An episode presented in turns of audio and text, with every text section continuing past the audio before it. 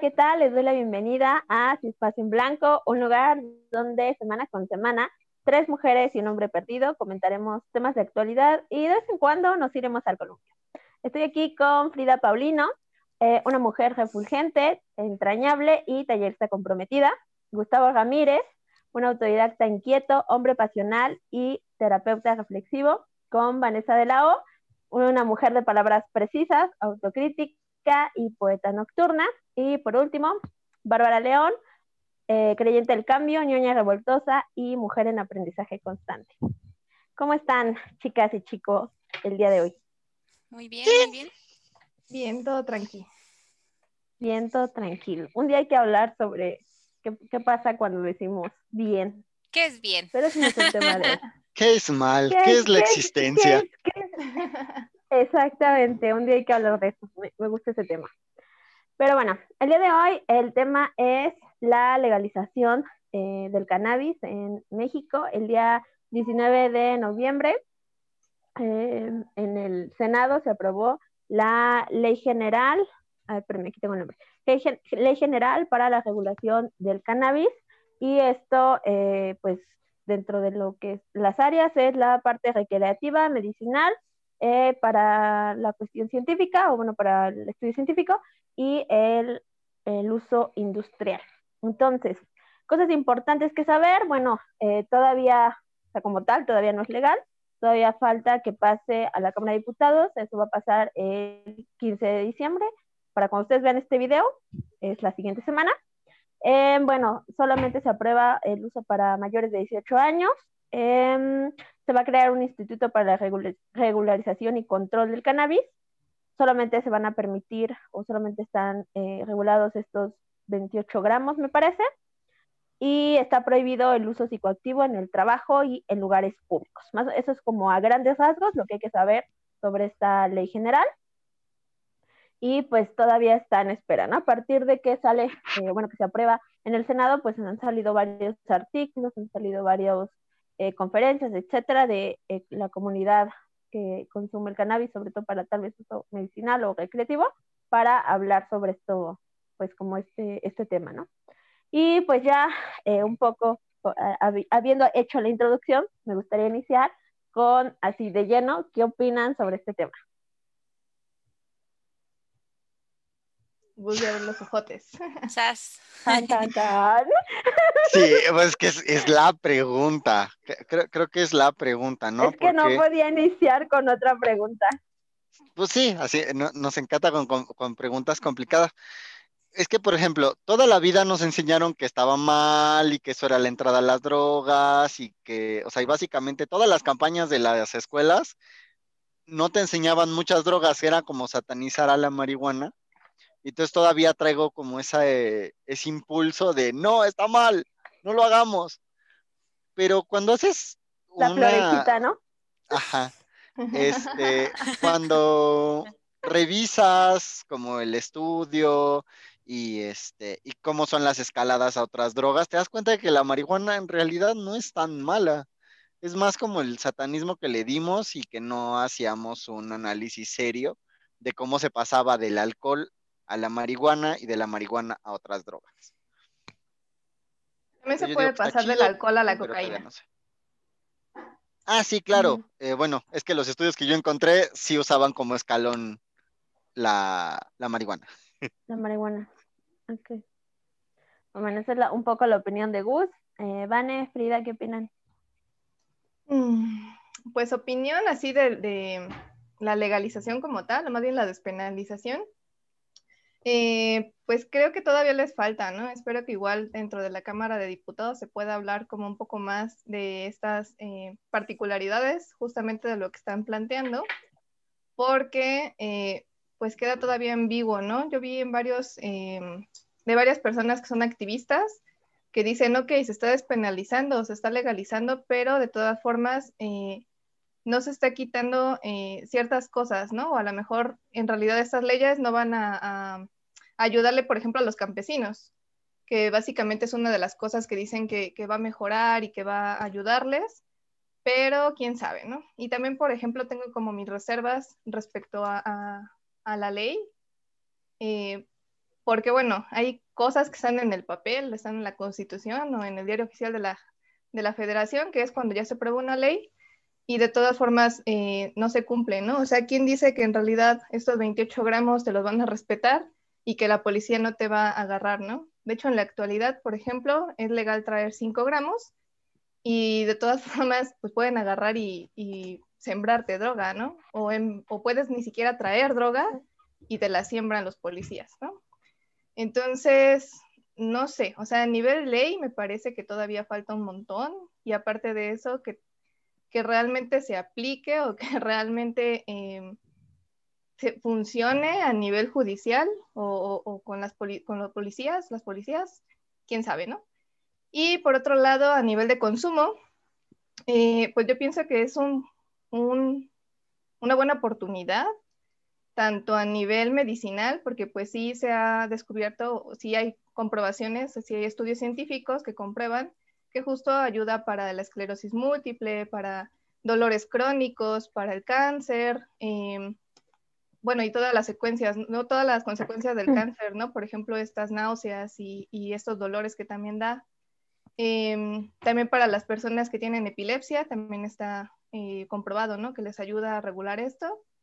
Y pues también se ha estado investigando acerca de su beneficio con la depresión y la ansiedad, ¿no? Específicamente el cannabidiol, el CBD.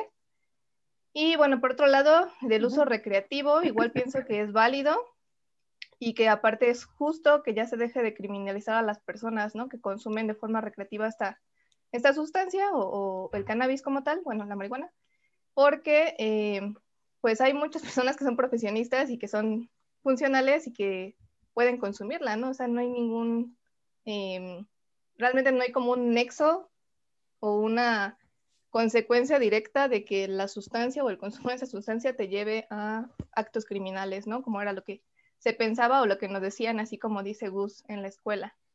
Y también esto de, de la escalera, yo sigo pensando que no es real. O sea, sigo pensando que justo también el alcohol o el tabaco puede ser, eh, más bien son como el inicio y que también causan un montón de problemas y esas no se consideran y son perfectamente legales. Y también, por ejemplo, el azúcar también hace mucho daño y también es perfectamente legal, ¿no? Pero bueno, yo digo, yo estoy a favor de que esto se vaya eh, regularizando. Qué gracias, Vanessa. Frida. A mí esta situación me pone a pensar mucho, eh, bueno, a reflexionar justamente pensando en que eh, todos estos productos que giran alrededor, el consumo de refrescos, este, el cigarro, ¿no? Estas, este, drogas legales, ¿no? Y, y, el que ahorita también se le esté apostando, sí, dentro de sus, este, beneficios medicinales, por ejemplo, y también hacia la regulación y el autocontrol, porque, este, creo que es importante educar a las personas en el sentido también de sensibilizar, porque es válido, porque, por ejemplo, si se toma para disminuir el dolor. Estaba viendo que también hay estudios donde se ha demostrado que tiene un efecto protector en los pulmones y a lo mejor eso podría ayudar eh, en esto de prevenir el COVID. Entonces pienso que eh, o en situaciones de ansiedad, este, de migrañas, ¿no? ¿Qué pasa con los fármacos? Que de pronto estos fármacos también se han este, convertido hasta en sustancias adictivas o de, dependientes, que es a lo que le tienen mucho miedo las personas. Y no es tan grande esta brecha de diferencia. Sí es importante saber que si lo van a dar por medicina, hay que tener que este, consumirlo como lo dice el médico en la médica, ¿no? Tampoco vamos a, utilizarlo como si fueran dulces o, si fuera un cigarro, ¿no? Entonces creo que esa parte de la responsabilidad sí es importante, algo que tendrían que estar atendiendo a nivel gubernamental, este, tanto las instancias de salud como pues también las personas. Y en este caso, eh, mayores de edad y tomar conciencia hacia las otras poblaciones adolescentes y los niños y las niñas, que se abra más este tema y bueno, sé que hay muchas cosas por decir. Este, también estoy a favor. Y pues hay algunas cosas que todavía me cuesta trabajo por entender, pero bueno, creo que esto también es una oportunidad para ir aprendiendo. Gracias, Frida. Bueno, pues yo también estoy a favor y al igual que Vanessa, pues en realidad esta ley es, o sea, tiene un montón de prohibiciones, ¿no? o sea, no es así como de sí, ya todos tengan marihuana en sus casas y este, y, ya vamos a estar pachecos todo el día, ¿no? En realidad no es, o sea, es que así parece, o sea, cuando salió esta noticia, pues tal vez mucha gente, tal vez la gente más conservadora, eh, por lo que, justo por lo que dice Gustavo, pues se pudo haber escandalizado, ¿no? Pero pues en realidad eso, eso es lo que menos dice esta ley, porque incluso eh, estaba viendo que el, ¿cómo se llama? El cáñamo, que entra también como dentro de esta ley, pues tiene un montón de otros usos que pueden servir para em, generar plásticos, eh, generar alimentos, eh, y justo ahí en esa parte que se supone que dice eso que decía Vanessa, de que va a ayudar como a, las culturas indígenas o las culturas que, a las culturas, a las poblaciones indígenas o a la gente que, que se dedica como de, de, forma ya todavía ilegal a, a esto, este, pues que pueda ser una ayuda, ¿no? O sea, realmente como para salir de esa pobreza y un poco quitar también este tema o la marihuana de, eh, pues de la delincuencia, ¿no? Y eh, en esa parte, pues también está padre, lo, bueno, digo padre porque pues ahí hay, hay un montón de sin embargo, ¿no? Que en la realidad pues eh, por un, un, webinar que estaba viendo que se puede dejar acá, está muy bueno, estaban hablando que más o menos se tardaría como cinco años en, en que esto más o menos sea aceptable. O sea, más o menos, como todo un proceso, ¿no? Eh, y todavía falta un montón. Justo, mi siguiente pregunta era si están a favor o en contra. Ya Vane y Frida ya, ya lo, lo especificaron, yo también. Y Gus, como que, no sé, ¿quisieras aclararlo o nos quedamos en ese eh, o sea, llamémoslo oposición ambivalente. O sea, porque digo, o sea, sí están para todas las aplicaciones y todo, pero de justo la parte por la que estoy en contra, estoy consciente que no es, no tiene un fundamento, no hay un fundamento de fondo, es un fundamento eh, de mi historia personal en el que me dijeron que eso estaba mal. Entonces estoy, o sea, me quedo ahí como a la orillita, metiendo el pie en el agua, pero hasta ahí. okay. Vale. Este, es que también creo que otra cosa que está sucediendo o que más bien eh, se puede dar dentro de esta desinformación es que se puede pensar que, que, legalizarla o que despenalizarla, porque son dos cosas distintas. Eh, bueno, por un lado, voy a explicar esto antes de pasar al otro comentario, ¿no? Porque si se legaliza, se, tendrían como estos negocios eh, o estos em, esas regularizaciones de parte del Estado, ¿no? O sea, tendrías que hacer como un registro de, padrón y tendrías que hacer como, o sea, si quieres tener como tu autocultivo, ¿no? Que es lo que se está pensando, que vas a, poder tener hasta 20 plantas, eh, o tendría que haber fábricas o empresas específicas que el Estado regularía para ver como el, el uso de, o bueno, la venta, ¿no? De esta, de esta sustancia, o bueno, del cannabis como tal. Y por otro lado, despenalizarlas y sí implicaría a lo mejor que no solo se quedara como en esta parte de, de, que la puedan vender ciertas empresas, sino que cualquier persona podría sembrar en su casa y a lo mejor no tendría como límite, ¿no? Y que aparte de eso no se penalice a las, a las personas consumidoras, ¿no? Que eso también es una de las cosas que, que, tendría, que implica la despenalización.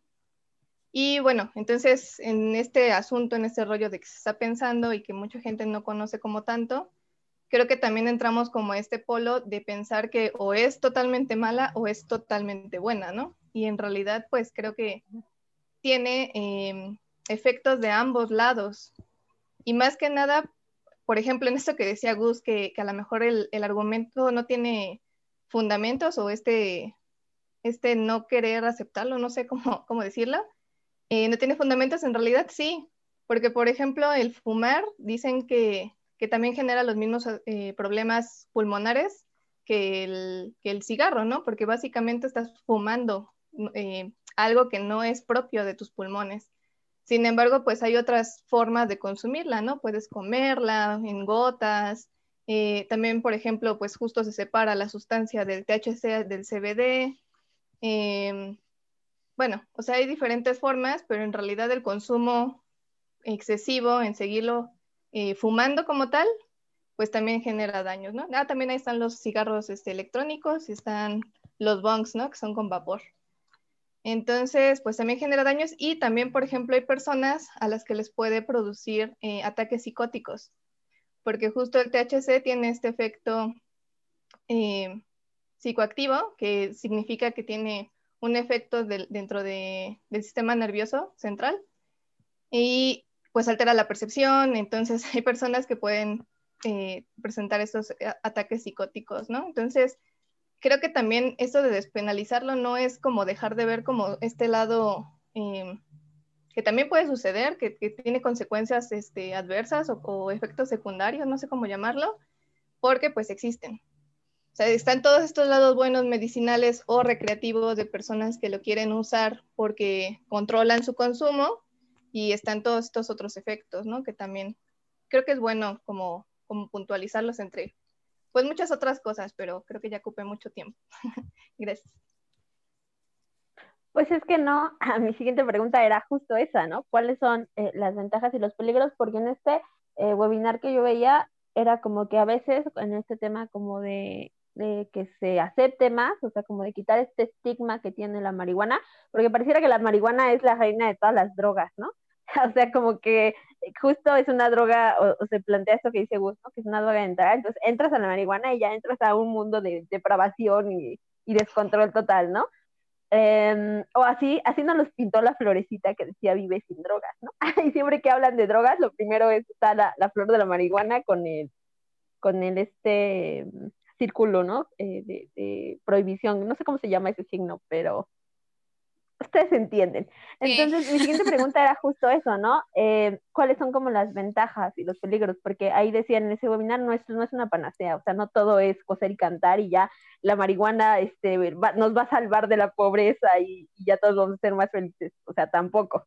Entonces, eh, ya Vane un poco nos explicó algunas, Gus o Frida. bueno, de las ventajas, o sea, una de las, bueno, a lo largo de los estudios que vi, dos de los que tienen como mayor aporte o que ha sido investigado en mayor profundidad es el bajar la frecuencia o la intensidad de los ataques epilépticos y el mitigar el dolor neurogénico, o sea, que no es un que no es que de verdad hay una herida en el cuerpo, sino directamente el cerebro siente dolor y entonces este, como que ayuda a bajar y pues básicamente la, la, ventaja de la relajación. Con respecto a esto de la de ser una droga de entrada, la, la referencia que tengo es de Stanton y Todd, que son dos eh, eminencias en terapia familiar con respecto a las drogas, y no toman a la marihuana como droga de entrada, sino como droga escalón. Este, la droga de entrada son las drogas legales, o sea, el, alcohol, el cigarro, son como las dos de entrada.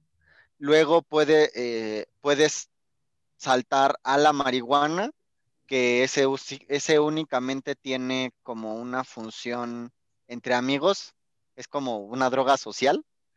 Y para ellos el salto a drogas más duras no está determinado por el uso de la marihuana, sino por, la, eh, por una estructura familiar altamente sobreprotectiva. Y entonces el drogarse tiene la función de, de adormecer a la persona para que pueda seguir siendo un hijo para su madre y lo puedan seguir sobreprotegiendo. Es un rollo muy largo de explicar, pero la idea es que para, para las referencias que tengo, no es que sea una droga de entrada, sino es una droga escalón y no necesariamente pasas al que sigue. Ok, gracias vos. Frida. Este, yo estaba leyendo y no sabía que la marihuana tiene como 500 componentes y dentro de los estudios que han estado haciendo es que algunas de esas sustancias causan un efecto adictivo y pueden causar de esta psicosis que hablaba Vane y hay otras donde no causa una repercusión en el sistema nervioso o en el cerebro.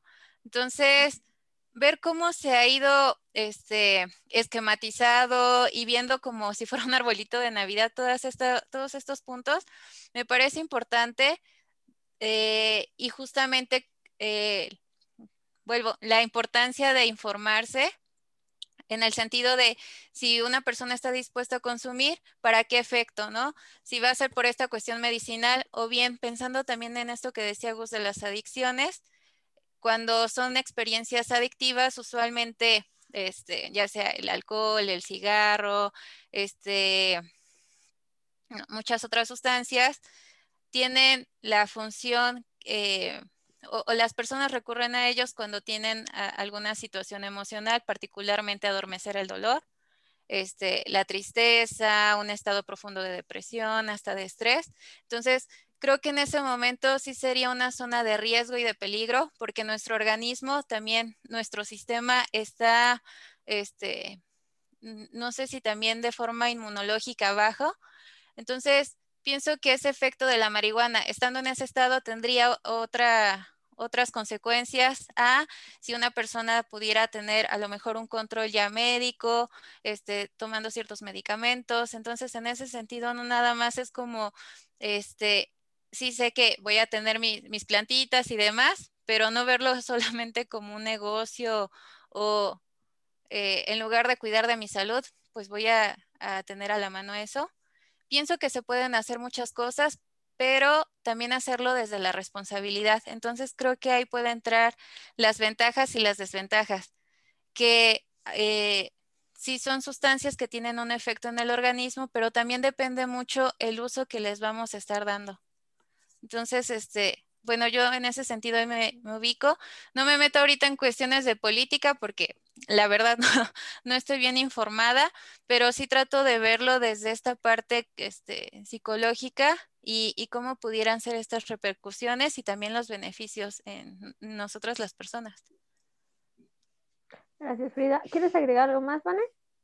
Sí, este, bueno, también justo em, recordando, ¿no? Que estamos en el área de la psicología. Ya decía hace rato esta Frida acerca de, por ejemplo, las medicinas que se ocupan, ¿no? Dentro de la psiquiatría para, para tratar todas estas enfermedades como la ansiedad, la depresión, eh, trastornos, etcétera, pues ocupan mucho las benzodiazepinas, ¿no? Y, y pues realmente esos también generan eh, adicción. O sea, cuando no están bien controladas, es lo que dice Frida, ¿no? Si no están viendo con un psiquiatra o no tienen como este control eh, de, del medicamento, pues también las benzodiazepinas generan una adicción. Y, y justo también estoy como a favor de, de, esta regularización o de esta despenalización, porque eh, el CBD podría ser justo una, em, un avance, ¿no? O una opción más aparte de las benzodiazepinas, porque en realidad pues eh, eh, no genera dependencia, ¿no? Bueno, al menos hasta donde se ha investigado no genera dependencia y también es porque dentro de nuestro cuerpo de forma natural tenemos un sistema endocannabinoide, no sé cómo es bien. Ajá, algo así. Pues básicamente tenemos un sistema eh, similar que, recibe justo estos eh, cannabinoides, ¿no? Y entonces, pues yo creo que también por eso a lo mejor justo funcionamos o podemos funcionar eh, bien para esto. Y lo que sí me gustaría como añadir es que se ocupe como terapia conjunta, ¿no? No, ahorita se me fue el nombre. O sea, que no, no, no sustituya a la terapia psicológica, por ejemplo, porque eh, pues también lo que muchas personas hacen es agarrar y consumir esas sustancias, ya como decía, ¿no? Para eliminar dolores o eliminar eh, o, o, no sé, distraerse de la vida diaria y todo esto. Entonces, pues que si se va a ocupar, pues se puede ocupar, pero con complemento a una psicoterapia, ¿no? Porque también me he dado cuenta con personas que conozco que son consumidoras de cannabis, que también han tenido eh, o bueno, no, sé qué pasa, porque pues es algo que, también está reportado, ¿no? Que puede haber comorbilidad con, con la depresión, es decir, que puede existir al mismo tiempo depresión y adicción al cannabis, pero no saben qué viene antes ni qué viene después, ¿no? O sea, solamente saben que van como en conjunto, a veces, en ocasiones, cuando el consumo es excesivo, ¿no? Entonces, eh, pues también hay que checar como ese tipo de cosas. Y pues ya, no sé, yo pienso que está bien. Ah, otra cosa, ya me acordé.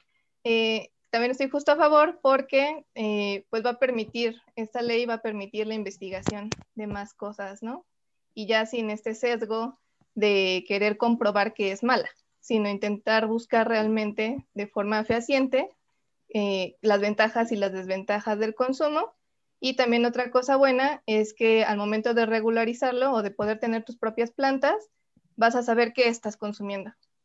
Porque pues así si le estás comprando a, un desconocido, a los narcotraficantes o, estas, personas que no conoces, pues realmente no sabes qué químicos tiene la planta, no sabes eh, qué cultivo tiene, em, no sabes ni qué especie es, te pueden Tiene lo que dicen que es. Exactamente. Entonces yo creo que eso también es como un punto a favor, muy a favor. Sí. Em, pues de hecho, ya yo pienso lo mismo que ustedes, básicamente, ¿no? Lo, que han comentado en estas como ventajas y desventajas. Y en esta parte de, em, de, de, por qué hablar, ¿no? O sea, cuando empezamos el podcast, por lo regular, o si no es que siempre, ¿no? Es como de este tema y la psicología, o qué tiene que ver esto con la psicología, ¿no? O el análisis desde la psicología.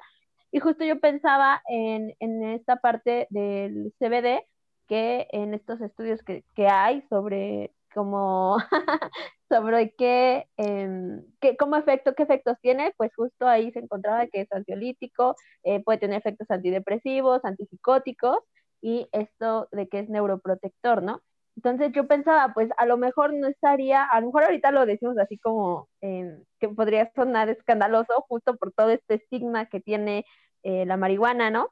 Pero podría ser una buena alternativa, porque al final del día, em, pues estas, eh, estos medicamentos que ayudan al tratamiento de un montón de, problemas como la depresión, y que, y que hay que decirlo, ¿no? Incluso cuando hablamos de fármacos dentro de la psicología, bueno, primero las no podemos recetarlo, ¿no? Y siempre que eh, derivamos a un psiquiatra para, para este, eh, bueno, este apoyo eh, de fármacos, siempre es como decir, no, pero no, no, te vas a tomar el fármaco, la pastillita, entonces ya eres feliz. Ay, voy a estornudar. este, ya eres feliz y ya no vuelvas nunca a terapia, ¿no? Porque entonces caería en lo que dice Frida. Y creo que en la parte como de, de que el cannabidol no, no, no genera pues esta adicción, que muchas de los, de los fármacos que utilizamos pueden generarla, a lo mejor las y los psicólogos sí podrían tener esta alternativa, ¿no? Acompañada con la terapia para evitar todo eso que evidentemente en exceso pues causa, ¿no? En este caso a lo mejor no causa adicción a la sustancia, pero sí a lo mejor a no sentirte mal, ¿no? A no lidiar con eso que te está generando ansiedad, a eso que no te está, que, que te está haciendo un malestar psicológico y bueno, te tomas tus lo que sea, como, yo no conozco las gotas de cannabidol, pero seguramente habrá otras formas de, de, tenerlo, ¿no? Y ya, este, no, lo, lo, dejas como de lado, pero al final del día no estás trabajando lo que te genera esa ansiedad lo que te genera esa depresión, etcétera, ¿no? Y aquí, bueno, los cuatro, las más bien las cuatro, tenemos esta formación clínica, ¿no? Y tal vez en mi caso ahorita no estoy dando terapia y Vani me parece que tampoco en este momento, pero, em, ¿qué, pensarían justo en un futuro? Eh, ¿Podría ser una opción para ustedes recomendar el consumo de, de yo, yo me quedo con el CBDH porque CBDH, CBD, que es el que, el que, el que yo encontré como que nos podría ayudar para estos tratamientos psicológicos en, en, en cuestiones de ansiedad, de depresión, este, como esto que contrarresta e, estos efectos que tiene el CBD. Entonces, eso, esa, con esa pregunta básicamente iríamos cerrando porque ya estamos un poco sobre tiempo, como siempre. Ya un día vamos a hacer un podcast de cinco horas, pero ese día no estoy. sí. Eh, no sé. o sea, creo que tendría que, que estar que tener el acompañamiento del compañero psiquiatra y que me diga, no, pues sí, sí, o sea, llevar como ese acompañamiento en la parte clínica Em, pero sí como que pondría el doble o el triple de atención en no estar tapando otra cosa. O sea, por ejemplo, Stanton y Todd dicen que las drogas lo que hacen es tapar una sobreprotección de la madre y una violencia de, bueno, de la figura femenina de cuidado y violencia por parte de la figura masculina de cuidado. Eh, y que pues... Em, pues que regularmente las drogas duras o, el, o el trabajo con, bueno, las adicciones tienen que ver con un asunto de desorganización familiar. Entonces, Si viene por ansiedad de que tiene a la mamá encima o de que tiene a la tía encima, sí lo pensaría dos veces antes de derivar al psiquiatra, ¿no? O le diría, o sea, sí, nada más como para calmarte ahorita y que no te me avientes por el balcón, pero este, tienes que seguir viniendo porque tenemos algo que arreglar. O sea, como en el encuadre de la canalización, decirle, eh, o sea, sí, te voy a canalizar y vamos a buscar como el apoyo eh, psicofarmacológico, pero eh, eso no quiere decir que tu problema esté arreglado porque hemos detectado tú y yo que el problema es que el, que el, problema se encuentra en la relación con tu tía o en la relación con tu padre o en la relación con alguna figura de cuidado que te quiere controlar. ¿Estás de acuerdo, Simón? Va. Vale, gracias, Gus. Vane, Frida. Bueno, yo. Ah. Mm, bueno, es que yo pie. Dale. Vale, vas, vas, vas, vas. Ya estás inspirada. No, dale. Delay. Mi compu. Bueno, para que no se me vaya entonces la idea. Este, yo la verdad no lo recomendaría. Yo como este psicoterapeuta decirle sí, este, como algo alternativo. De hecho, desde mi postura no está como la de dar consejos, sino dentro de este proceso de acompañamiento, lo que yo haría sería como, si está contemplando esa opción, hacerlo desde la parte médica y que me traiga todos sus, este, eh, las recetas que le ha dicho, también estar en comunicación con esta persona, porque nos, yo, yo pongo el ejemplo como cuando trabajas con una persona que tiene un nivel de depresión grave y requiere de los antidepresivos porque su organismo lo necesita en ese momento. Entonces la idea es llevar este los fármacos, la, terapia psicológica, para que en algún momento la persona, su organismo se empiece a regular y vaya aprendiendo o desarrollando habilidades, algunas técnicas que al final le permita este, sobrellevar esta situación sin recurrir a este tipo de sustancias o a los fármacos. Entonces, como un apoyo, digo, sí, sí, este, creo que estaría muy, muy bien me parece también arriesgado porque pues nuestra formación como psicólogos no tenemos también como esta explicación que ya nos metíamos un poquito, ¿no? En el sistema nervioso, las sustancias, este, cómo se van desenvolviendo los a, nivel químico, pues esto de la marihuana. Entonces, creo que sería un riesgo. A lo mejor después pudieran sacar cursos y talleres y en su momento pues ya tener a lo mejor una certificación y digo, bueno, ahí sí, órale va, ¿no?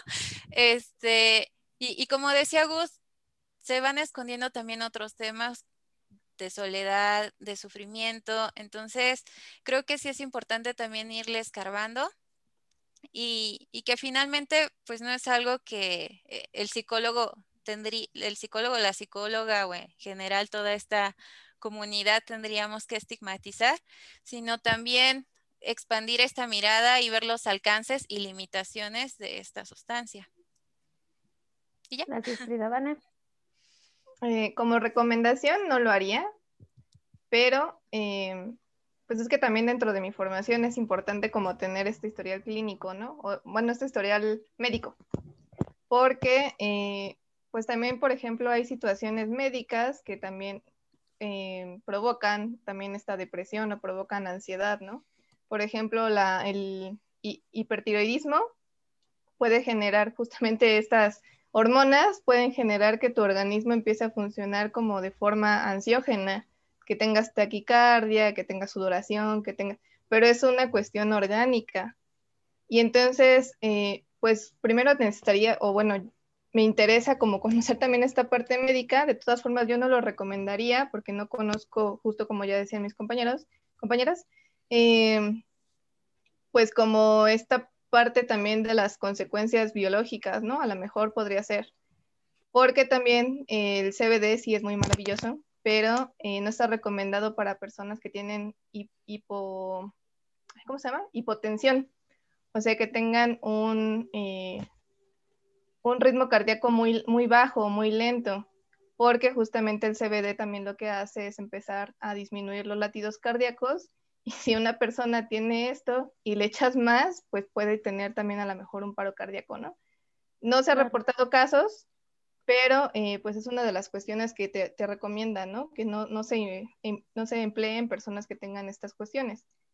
Entonces, yo creo que sí sería como más oportuno que justo las personas que están en psiquiatría lo empiecen como a, analizar para empezar a, emplearlo.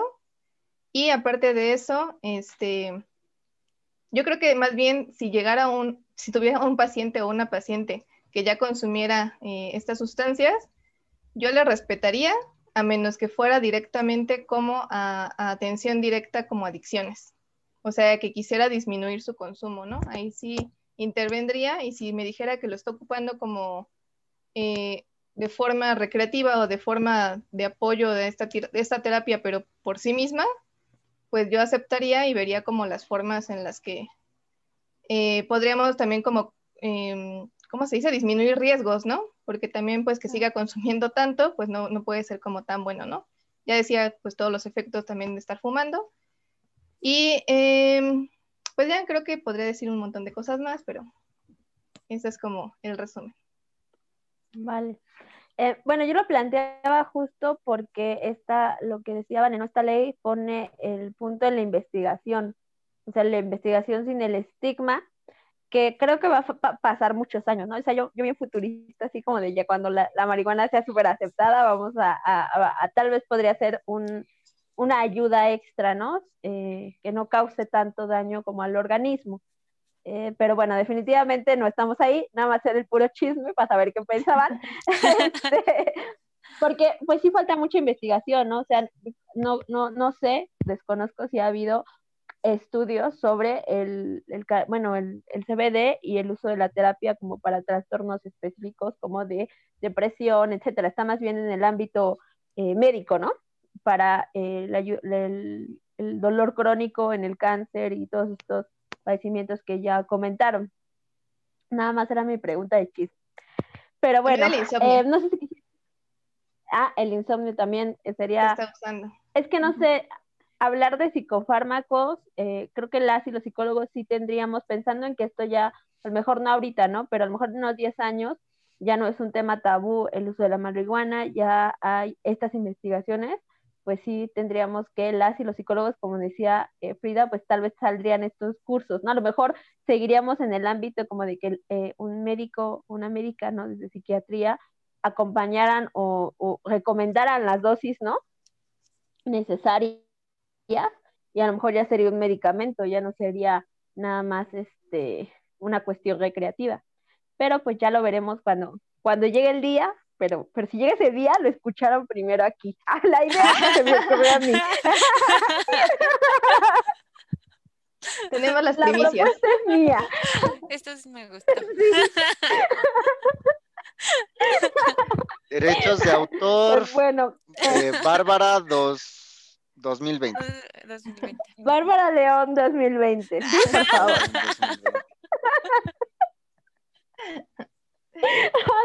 Ok, bueno, pues me parece muy interesante este tema, creo que eh, tendremos que seguir al pendiente, porque a nivel social implicará cosas, ¿no? Eh, eh, como todo, siempre hay un, revuelo y pues hay justo estas ventajas y desventajas, ¿no? Puede, puede traer muchas cosas padres, pero también tal vez no tal vez esa utopía de que la vamos a quitar desde eh, de, las redes de narcotráfico y que ya va a haber justicia social y que no va a haber un estigma, pues tal vez no necesariamente sean así. creo que es importante seguir al pendiente porque es algo que a nivel social eh, va, a tener efectos, ¿no? Dejémoslo solamente así. Ya nada más. Sí, Vane.